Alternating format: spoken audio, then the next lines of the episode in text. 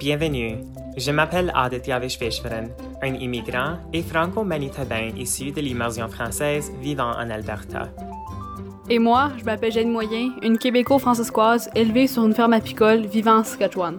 Nos propres identités plurielles nous ont inspirés à trouver des jeunes d'expression française dans la francophonie en contexte minoritaire afin de jaser avec eux à propos de leur intersectionnalité identitaire et des sujets qui leur importent. Un balado où nous amplifions les voix de la francophonie canadienne. Voici les Francos oubliés.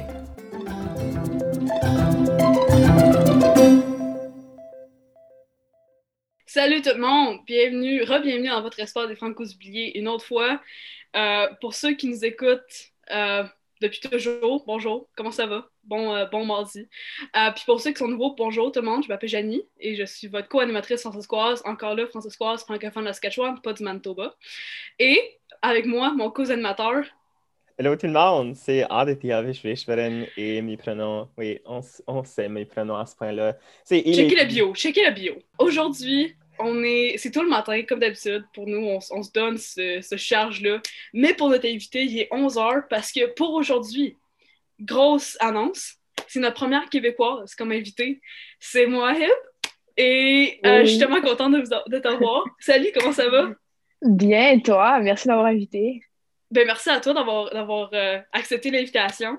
Fait qu'avant avant qu'on qu'on aille comme dans les détails de comment on s'est rencontrés, c'est quoi ton parcours? Parle-nous de toi, là. On veut savoir tout ce qu'il y a à savoir sur toi. OK, donc euh, moi, en fait, je suis née au Québec j'ai vécu au Québec toute ma vie. Donc, euh, voilà, genre, ma, ma vision de la francophonie est vraiment limitée à mon expérience québécoise. Euh, obviously, euh, mes parents sont immigrants. Donc, j'ai comme dû toujours vivre avec cette réalité un peu différente d'être immigrante au Québec. Euh, présentement, euh, je suis étudiante à Concordia, donc j'étudie en anglais également, euh, en sciences politiques et en droit humain. J'aime vraiment ça. Mais j'ai aussi plusieurs engagements sur le côté, avec plusieurs organismes, plusieurs projets qui me permettent d'avoir justement une réalité un peu plus différente des autres Canadiens. C'est justement par ces engagements-là que j'ai réussi à te rencontrer Janie et j'en suis encore très reconnaissante. Ouais, fait OK, avant même que comme on continue, là, la fille est bolée, là, comme la fille, comme, la, première fois qu'on s'est rencontrés, je me souviens, non. comme, oh, oui, on s'est rencontrés, puis comme, je me souviens, tu m'avais dit comme, ouais, je, comme, je, suis au cégep, puis comme, tu sais, je, fais ci, ça, puis je suis comme, je fais comme, la, comme peut-être le tiers, mais comme, tu m'as tout impressionné, puis je suis tellement contente que tu aies accepté d'être ici, parce que notre première rencontre, je t'avais dit que j'étais française, puis tu m'avais mm. dit, c'est quoi ça? Puis là, je suis comme, c'est mhm. francophone la Saskatchewan. Puis là, tu m'as dit, oh, il y a des francophones comme en Saskatchewan. Fait que là, ça a commencé une autre discussion. Alors, avant même qu'on ouvre cette discussion, tu pourrais-tu répondre à la question, est-ce que tu savais s'il y avait des francophones hors Québec? Avant de travailler pour la commission d'étudiants du Canada. Oui, avant mon emploi, bah, comme tu le sais toi-même, genre, mes connaissances étaient très limitées. Tout ce que j'avais vu, c'était euh, l'histoire des Acadiens, un peu genre les communautés francophones dans les maritimes, puis après, euh, je sais qu'il y avait une petite présence au Manitoba, mais j'avais absolument aucune idée de, du niveau, justement, de euh, à quel point il y avait des francophones, justement, hors Québec. Genre, euh, genre je sais pas comment expliquer, mais comme moi, mon histoire, c'était pas mal juste comme faut protéger le français au Québec, faut protéger nos droits ici. Donc, j'ai jamais pensé aux batailles, en fait, au, genre que tous les efforts que les francophones hors Québec doivent faire pour eux aussi préserver leurs droits à parler français, tu vois. Mm-hmm. Puis, juste une question, tu viens de dire que tu veux comme battre pour les droits des francophones au Québec, mais toi, tu as choisi d'aller étudier en anglais, puis pourquoi est-ce que tu as mm-hmm. fait ce choix?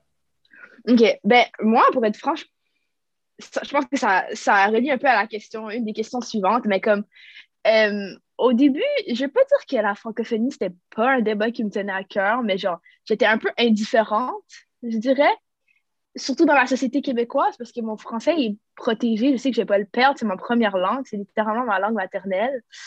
Donc, j'ai jamais vraiment été inquiète là-dessus, mais au fil des années, et surtout quand j'ai commencé à participer à des conférences nationales, j'ai commencé à comprendre que le français était un peu comme maltraité dans ces contextes-là, dans le sens où comme il n'y avait pas la même importance qui était attribuée. Donc, c'est là que j'ai commencé à comprendre que, genre, OK, c'est pertinent de parler français dans ces contextes-là et de vraiment, comme, euh, protéger justement le droit de parler cette langue-là. Puis, euh, j'ai juste toujours voulu étudier en anglais. J'étais aussi euh, au cégep en anglais. Euh, je pense que c'est juste une influence de mes frères et sœurs pour commencer, qu'ils me parlaient vraiment en anglais quand j'étais jeune et tout. Puis j'ai vraiment eu un intérêt pour ça. Puis aussi, genre, je me suis toujours, toujours fait dire comme ça me permet d'ouvrir des portes et tout. Comme... Et je sais que moi, personnellement, mon français, je peux le perdre. Donc, c'est un risque que j'étais prête à, à, prendre. Mais euh, comme tu l'as dit, je pense que comme euh, c'est pas parce que j'étudie en anglais que comme euh, je devrais pas quand même me battre pour protéger la francophonie dans un certain, dans un certain sens. Ouais. J'aime ça vraiment beaucoup, juste à cause que, comme ici, dans nos contextes comme minoritaires, c'est comme, je sais pas si c'est pareil pour Janie parce que tu n'as pas d'université francophone dans ta région, mais pour nous autres, c'est comme si tu vas pas au campus Saint-Jean, c'est comme tu trahis la communauté des fois. J'ai entendu ça de quelques de mes amis, donc je suis pas trop sûre, mais comme il y a quand même une compréhension qu'on n'offre pas tous les cours en français, on n'offre pas tous les programmes en français, mais il y a quand même ce sentiment que, OK, si tu ne vas pas étudier les programmes offerts en français, mais disons que tu veux être enseignant puis tu vas aller faire ça en anglais, c'est vu comme pourquoi est-ce que tu fais ça, pourquoi est-ce que tu quittes la communauté?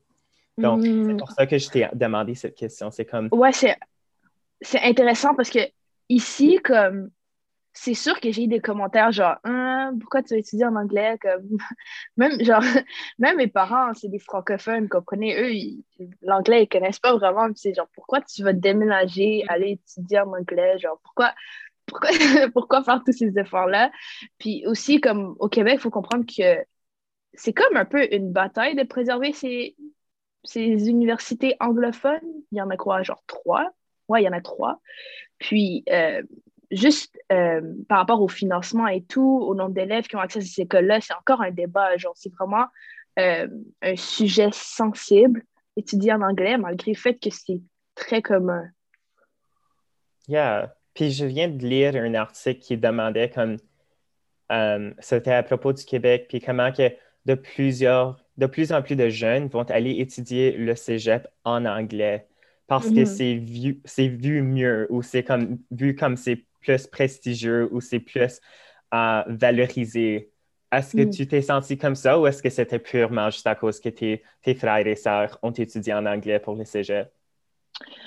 Euh, moi, honnêtement, le sentiment que j'ai vu, c'est qu'à Québec, surtout parce que je, suis originaire de la ville de Québec, donc il n'y a vraiment pas beaucoup d'anglophones comparé à Montréal, soyez honnête. Puis il y a juste un cégep anglophone ce cégep-là, il y a quoi, comme 900 places, ce qui est vraiment pas beaucoup. Donc, le seul prestige qui lui est vraiment associé, c'est le fait que c'est difficile de rentrer à cause qu'il y a un élément de rareté. Mais moi, quand j'ai appliqué dans le temps, c'était, hyper simple rentrer. Puis il n'y avait pas ce, ce genre de sentiment d'élitisme. oh, on étudie en anglais, on est meilleur, bla bla. Au contraire, j'ai l'impression que le financement n'était pas le même que les autres que les autres cégeps, et que notre expérience pouvait être un peu moins agréable à cause de ça. Mais euh, ouais, je, vois, je vois totalement ce que tu veux dire. C'est vraiment un bon point. Yeah, c'est intéressant c'est intéressant parce que, mettons, moi, je vais à l'Université d'Ottawa, right? Puis mm-hmm. c'était un gros débat dans ma famille parce qu'en Saskatchewan, il y a deux programmes francophones. C'est un en mm-hmm. éducation euh, francophone, puis un bilingue en, en, en, d'études infirmières. Pour tous ceux qui me connaissent, euh, obviously, je ne vais pas aller faire ni l'un ni l'autre. Euh, puis je suis allée faire sciences politiques, right, à l'Université d'Ottawa. Mais l'affaire, pour moi, la grosse affaire, c'est que toutes mes cours sont par rapport au Québec. Je vais à l'Université d'Ottawa, je paye pour les frais d'Ottawa. Et l'affaire, c'est que vu que je suis née à Montréal, mm-hmm. je pourrais payer moins cher pour l'université au Québec qu'à mm-hmm. Ottawa. Puis ça, c'est une grosse affaire. Puis juste parler de ça, juste deux minutes, vu que je suis en partie québécoise, malheureusement ou heureusement, dépendant, euh, on va parler de ça, la dualité Québec-Montréal. ok? Parce que moi, j'ai été à Mirabel, mais plus proche de Montréal, puis toi, tu étais à Québec-Québec. Puis Québec, c'est comme, comme le c'est comme là, là tu sais, comme le français, c'est comme, c'est là, c'est la place du français canadien. est-ce que tu as, un, est-ce que tu as un stéréotype vis-à-vis la francophonie minoritaire considérant que tu viens de comme la place francophone, tu sais? C'est peut bizarre à dire, mais comme on dirait que quand tu es à Québec, tu penses juste au Québec. Genre, c'est comme on dirait que genre ça ne nous traverse même pas la tête, qui est vraiment genre c'est vraiment un problème là, dans le sens que comme la ville de Québec, genre par rapport à mon expérience, juste en parler vite fait, c'est tu parles en anglais là-bas, tu vas te faire regarder bizarrement des fois. Là, genre, tu vas te faire dire genre, hein, comme, pourquoi tu parles en anglais ou ça va être vraiment difficile de faire servir là-bas. Donc, dans ce contexte-là, euh, pas mal sûr, sans vouloir généraliser, que beaucoup de Québécois sont même pas conscients des communautés euh, francophones minoritaires hors Québec. Mais moi, je pense que un stéréotype que je vois souvent et que même moi, je tombe dedans genre régulièrement, c'est que euh, par exemple, je tombe sur un francophone minoritaire qui a un accent différent que l'accent québécois. On a cette habitude à penser que oh, le français, c'est pas leur première langue, euh, ils sont pas capables de parler français correctement. Euh, puis là, après, pour les accommoder, certains vont parler en anglais, genre en pensant que ça va, ça va faciliter le dialogue, alors que c'est très. C'est vraiment une façon fermée de percevoir la chose. Donc, ouais, je pense que. Ouais, on peut y aller. Oui, ben, j'ai peur parce que comme je vais aller à Montréal comme dans un mois, right? Puis mm. j'ai peur ah, de parler. Oui, puis j'ai peur de parler en français parce que ben, mon accent, c'est parle. Like, c'est quand même. C'est le bon français, mais c'est quand même comme pas le français standard. Puis je me sens comme je vois mes comme servi en, anglais juste à cause que je parle différemment. Mais ah, pour, pour, vrai, comme je pense que Janie va comprendre ça aussi, Montréal, c'est il est distinct par rapport au reste du Québec. Comme ton français, moi, il est déjà meilleur que comme beaucoup d'anglophones à Montréal. Donc, à mes yeux, il n'y aurait aucun problème avec ça. Puis justement, à Montréal, ça dépend de quartier en quartier où tu vas. Si les gens parlent anglais là-bas, si les gens parlent français là-bas, mais ton français est parfait. Les gens vont être capables de communiquer avec toi. Il n'y aura aucun problème là-dessus. Puis, surtout, surtout considérant Québec, parce que ma, j'ai beaucoup de ma famille qui vient de Québec, Québec, même, mm-hmm. si, nous, était, même si moi j'étais élevée dans comme les, à, à Mirabel, Montréal. Puis mon père est francescois pur laine, là. Comme, mm-hmm. il n'a jamais habité n'importe où d'autre, à part à Québec pendant quelques années. Euh, puis à chaque fois qu'on, voyait cette famille-là, il comprenait pas, il, il, il, il comprenait juste pas la conception d'un francophone qui a appris son français dans une autre province, right? Comme il, littéralement, il, ne voyait pas les liens, right? Parce que le français, c'était synonyme du Québec ou de la France. Il n'y mm-hmm. avait aucune autre option. Fait que mm. pour toi, étant élevé au Québec, à Québec, puis là, mm-hmm. maintenant, tu rentres dans euh, le réseau de la Commission des étudiants du Canada, comment est-ce que ta vision de la francophonie a évolué au fil du temps? C'est une bonne question. Je pense que pour toucher juste sur ce que tu as dit avant, genre, je pense qu'il y a une question de politique aussi. Genre, il y a vraiment beaucoup de Québécois qui voient juste comme Québec contre le reste. Donc, ils ne pensent pas au fait qu'il y a des francophones qui sont situés dans ces provinces-là et qui ne sont pas nécessairement des, des fervents défendeurs de la langue anglaise, au contraire. Donc, c'est vraiment quelque chose qui devrait être pris en considération. Puis, par rapport à mon évolution de ma vue sur la francophonie, comment elle a au fil du temps, euh, comme j'ai dit un peu avant, comme j'étais un peu indifférente. Genre, j'étais vraiment. J'étais comme, OK, genre, j'avais pas pris mon privilège pour acquis. J'avais pris mon privilège pour acquis, en fait. J'étais comme, OK, je parle français, mais genre, je comprends pas tous ces débats sur la francophonie. Genre, c'est ça mène à quoi? Comme, je vois pas. Moi, je voyais pas la langue française comme étant menacée. Genre, pas du tout, vivant au Québec. Mais j'ai commencé à comprendre au fil du temps, étudier en anglais de un, ça m'a comme permis de voir un peu cette perspective-là. De deux, mon déménagement à Montréal, je pense que c'était vraiment, euh, ça l'a vraiment fait pivoter ma vue sur la francophonie, disons, que j'ai réalisé que comme, ouh, ok, genre c'est vrai qu'il y a beaucoup moins de personnes qui parlent français que ce que je pensais, puis que même pas c'est une langue qui mérite d'être protégée. Puis ensuite, euh, travailler pour la commission des étudiants, une des raisons pour laquelle j'ai eu cet emploi, c'est parce que j'étais francophone les francophones, c'est quelque chose que, même dans, des dans, dans, une dans un organisme national, genre, il n'y en a pas tant, il y en a vraiment pas beaucoup. Ça m'a mis dans une position où moi, j'avais ce privilège d'avoir un poste juste à cause que j'étais francophone, sans vouloir discréditer mes autres compétences. Ça m'a comme vraiment propulsé, disons. Puis, je pense que, Janie, je pense que tu peux en témoigner aussi dans tout ce qui, genre, tous les engagements qu'on a avec euh, d'autres organismes, Santé Canada, euh, les conférences en général, on a souvent cet avantage-là parce qu'on est francophone. Puis après, c'est dans ces contextes-là que je réalise comme, OK, comme le ratio est pas, le ratio est pas présent. il des fois, il n'y a même pas de traducteur dans ces événements-là. Comme, c'est un peu c'est un peu bâclé là, genre la protection de la langue française dans ces contextes-là est un peu bâclée. Que j'ai comme un peu commencé à comprendre que genre OK, parler français c'est important. Genre ces dernières années, j'ai vraiment commencé à mettre mon côté euh, bilingue, genre j'ai commencé à parler plus anglais parce que je suis comme oh pour vous accommoder, je peux parler en anglais. Mais là j'ai fait ouh genre il faut que je prenne ma place en tant que francophone. Mm-hmm c'est quelque chose que j'ai réalisé justement, comme je vous ai dit, avec mon déménagement, en travaillant à la commission d'étudiants, puis euh, mon bénévolat, disons. Ouais, puis surtout, la commission d'étudiants, comme je les adore, mais comme, il y a beaucoup il y a beaucoup de Québécois, right? Comme, admettons, les francophones, il y a beaucoup de Québécois. Puis, admettons, je parle aussi avec Daniel, euh, qui vient du mm. Manitoba. Charlotte de Daniel. Euh, c'est le fun. c'est le fun qu'on ait des Québécois, parce que, ici, comme c'est, malgré tout, c'est le seul, la seule représentation francophone qu'on va avoir. Mais comme dans les événements, c'est plat parce qu'on est tout le temps dans les mêmes groupes. Right? On est tout le temps les, les francophones versus les anglophones, comme mettons, ils ne sont pas séparés par province ou ils ne sont pas séparés par, euh, par whatever. tu sais. Puis nous, on est tout le temps ensemble. Puis ça, c'est une affaire mm-hmm. comme. J'adore le fait qu'on protège les francophones d'une certaine manière, mais on nous on isole aussi d'une autre manière parce qu'on ne sait pas comment mm. dealer avec nous. Right? Le monde ne sait pas mm-hmm. comment dealer avec les francophones. Fait qu'on va juste dire, OK, mets-les dans une boîte, mets-les là, ils vont s'occuper entre eux, puis après, nous, on va faire le reste. Je suis d'accord. Puis il y a ce problème-là où aussi, comme dans des conférences, on est rendu à devoir parler en français d'abord parce que si on parle en anglais, puis après il y a la traduction en français, tous les gens qui sont juste anglophones vont juste arrêter de porter attention. Puis ils vont juste mm-hmm. pas, genre, ils le disent eux-mêmes, ils disent genre, genre, oh, I zone out, like, I wasn't listening anymore et tout. Et, alors que nous, comme, si c'était pas pour notre bilinguisme, on, serait comme, on n'aurait pas ce même privilège-là, vous comprenez?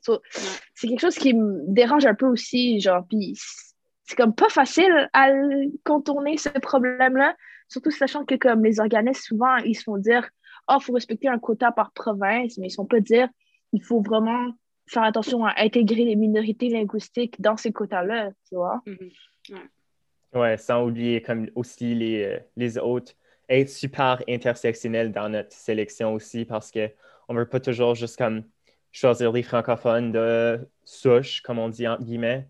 Ouais. Um, puis aussi comme parce que quand on pense à la francophonie minoritaire, des fois on pense aux francophones blancs, puis on oublie qu'il y a une super grande diversité dans, dans nos régions mm-hmm.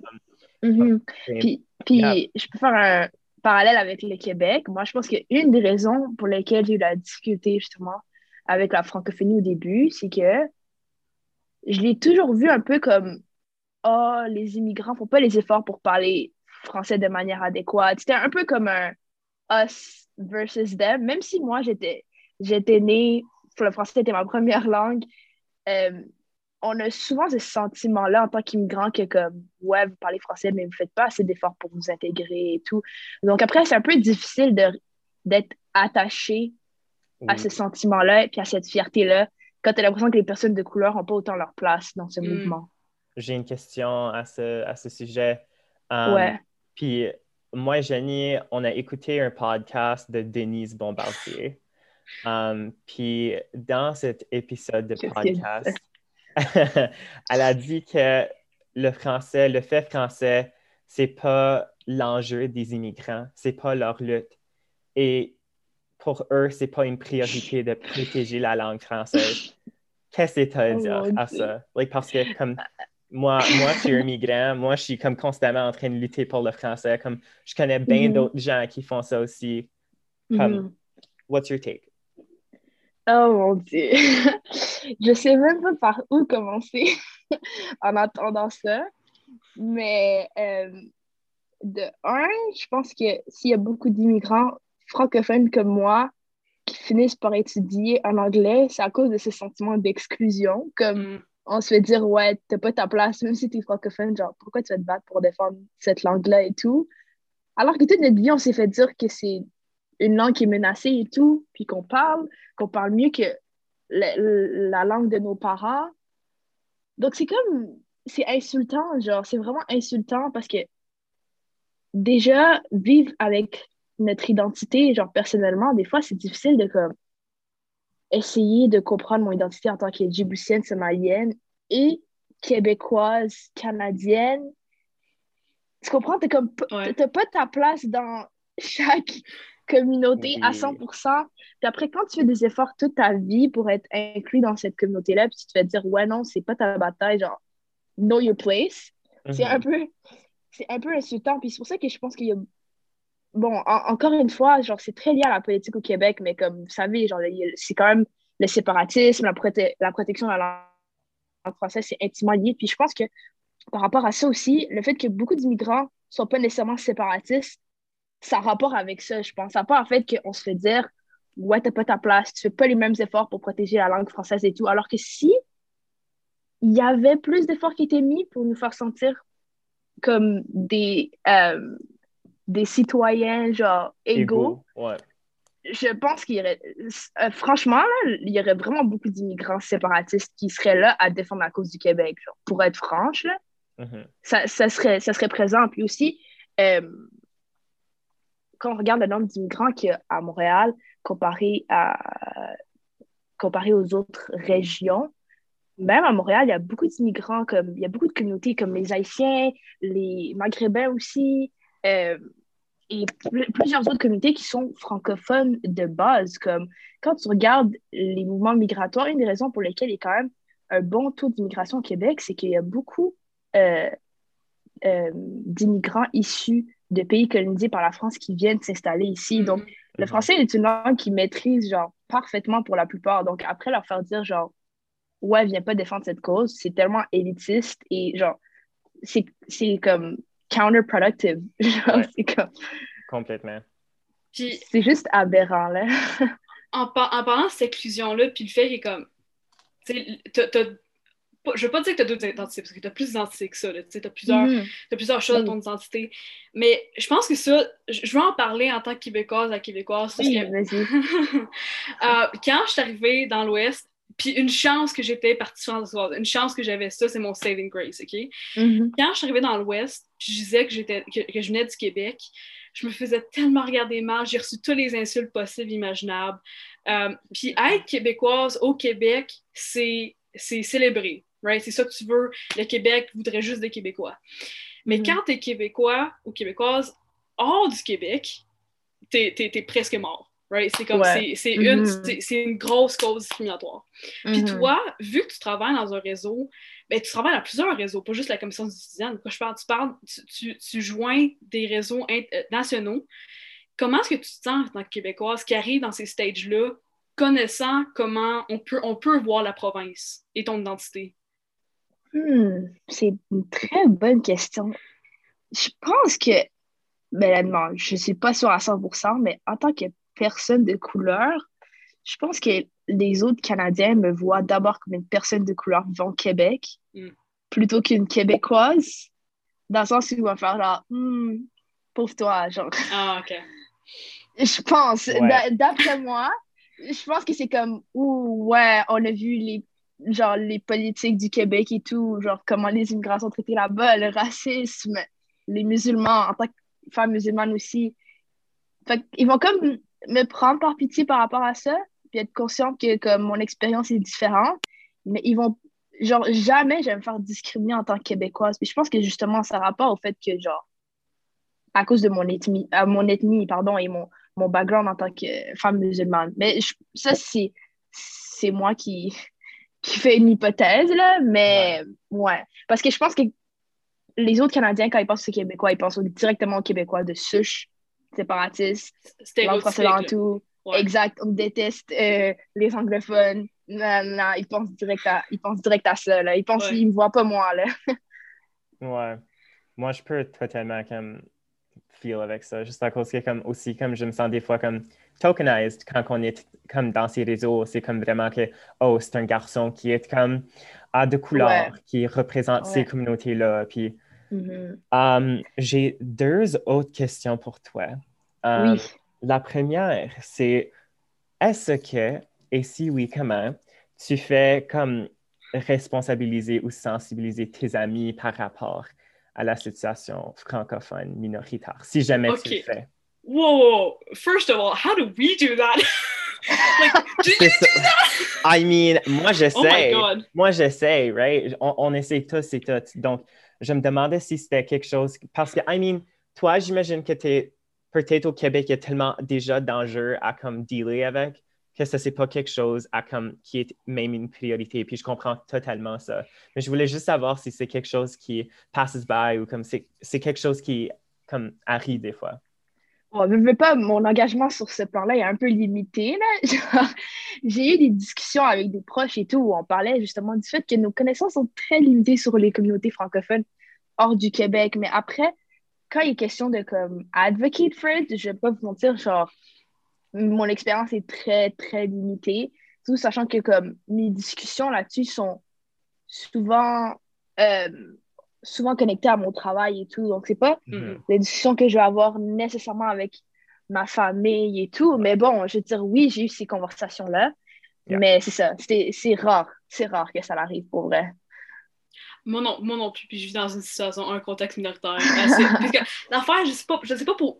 Je sais, Ali puis moi, comme on, fait notre, notre, notre bread and butter sur ça, tu sais, sur le fait des Mm. minoritaires, mais comme quand ça arrive à, nos. Quand ça arrive à nos amis, on. On sait pas, on veut pas nécessairement forcer ça sur eux. Parce que j'étais à une école franco-minoritaire, j'ai Mhm. gradué avec 18 jeunes, mais comme on parlait jamais du fait qu'on était franciscois, on parlait jamais du fait qu'on était francophone minoritaire, Mm. juste parce que vu qu'on vivait la réalité, on voulait pas se donner ce charge mental-là de Mhm. continuer ce, ce fardeau-là dans nos discussions, right? On parlait, mettons, ah, ben si on parlait de Denise Bombardier, euh, parce que pour des raisons que je ne vais pas insérer dans le podcast parce que je voudrais ça rencontrer un moment donné. Tu sais, on, par- on parlait des affaires qui nous insultaient, mais on parlait pas du fait français puis comment comme advocate, right, pour la francophonie. Puis je sais Mhm. pas pour, pour toi, Ali, comme qu'est-ce que tu fais dans ton, dans ton quotidien, toi? Ben, c'est ça l'affaire, je- parce que pour toi, c'est une charge mentale, right? Des fois, puis pour moi, c'est juste, c'est pas cool d'en parler. Puis j'étais avec des amis hier soir, je voulais parler de, de certaines choses, mais c'est juste pas un sujet qu'on aborde jamais, c'est parce que c'est Mm. pas vu comme c'est cool. Et c'est juste comme, pourquoi est-ce qu'on parle toujours de ça? C'est comme, on, on étudie déjà en français, on, on parle de ces enjeux dans nos cours, pourquoi, pourquoi est-ce qu'on doit en Mm. parler comme hors de ces cours? Donc, je pense que c'est en partie, c'est pas cool d'en parler, puis on a, une autre partie, c'est que c'est une charge mentale. Puis au Québec, je pense que c'est comme pourquoi tu nous parles de la protection de la langue française, on en entend toujours parler. Je pense que Ouais. ça vient de cette place de privilège que Mm, comme genre pourquoi continuer cette conversation-là? La langue ici est protégée, entre guillemets, dirais-je. Alors pourquoi tu viens commencer à parler de, des autres minorités hors Québec? Yeah. Puis comme, on parle de plus en plus de- du déclin du français, comme partout au Québec Hmm, aussi. ouais. Puis je me demandais si- si- s'il y a une conception que, um, ou une notion que les franco-minoritaires contribuent à ce déclin Mm. ou à, à la mort du français des fois. J'ai- Au contraire, d'après moi, au contraire. Euh, non, pas du tout. Genre, je trouve qu'au contraire, les franco-minoritaires sont là à préserver leur identité, leur héritage. Euh, à leur manière, ils contribuent à la survie du français. Donc, euh, surtout sachant que la présence des Québécois hors euh, de la province est peu présente, peu appréciée. C'est vraiment une bonne chose de savoir qu'il y a d'autres communautés, justement, qui sont là à faire des efforts pour également préserver leur langue, tu vois. Donc, pas du tout. Genre, moi, je pense que c'est justement un élément qui vient rajouter à la diversité de la langue française au Canada, dont on est peu conscient d'ailleurs. OK. Wow. Totalement. je, je- je- je comprends parce que, mettons, quand, quand on regarde la francophonie minoritaire, on pense juste au comme français. C'est quoi, on parle au franco-manitobain, mais mettons, quand on parle juste comme, ah, les, tu sais, les franco-manitobains en Alberta, right? Puis comme Mm. ce, ce dualité d'identité-là, ou comme la. Je sais pas c'est quoi Mhm. plus que dualité, mais comme, tu sais, plusieurs identités euh, pour représenter la francophonie. Puis, Uh-huh. je voulais te dire, mon, merci d'av- d'avoir été sur le podcast. Merci de nous avoir parlé aussi, aussi de manière aussi vulnérable avec des franco-minoritaires. Euh, parce que, plaisir. surtout, nous, on est comme super comme advocate, puis comme, admettons, Denise Bombardier, si vous voulez avoir conversé avec nous, s'il vous plaît, euh, c'est le fun, mais si on veut pas, on va pas être dans le meilleur esprit. Mais avec toi, mon merci, parce que t'es super ouverte d'esprit. Puis comme j'aime ça parler avec toi parce que tu m'apprends tout le temps des affaires. Puis comme, comme tu vas à Concordia, like, like, tu vas à Concordia. I know you're like, t'as pas besoin d'université pour être, pour être smart, mais comme, dude, like, I- like j'ai vu ça, je suis comme, dude, she got in. Merci. Euh, je te remercie d'être ici. Puis je suis contente que Ali et toi, vous, êtes maintenant amis sur Instagram et euh, wherever. Puis vu qu'il va à Montréal cet été, peut-être que vous pouvez meet meet up sans moi. Uh, it's fine. I mean, Whatever. si la. COVID va nous laisser, on verra. J'espère avoir deux mètres de distance. Right. Oh, yeah. de distance dans un parc, ça se Allez, fait. à- il va falloir, il va falloir qu'il aille goûter au, à- au bagel Saint-Viateur. Il n'a jamais fait ça. C'est Yeah. dans mon quartier en plus. Exact. exact. Oh my god, c'est non bon, j'y viens. C'est. C'est- Alors, Sans, sans partager mon adresse en plus. Yes. un- undisclosed address. Alors, merci Mo, merci beaucoup. Euh, Puis pour tous vous, les Francos billets, on vous adore, on vous aime. Vous êtes notre bread and butter, vous êtes nos amis, vous êtes notre amour, vous êtes notre famille, toutes les affaires moshi. Euh, et on se voit la semaine prochaine avec un autre épisode. Euh, bye tout le monde, on vous aime. Allez. À tantôt.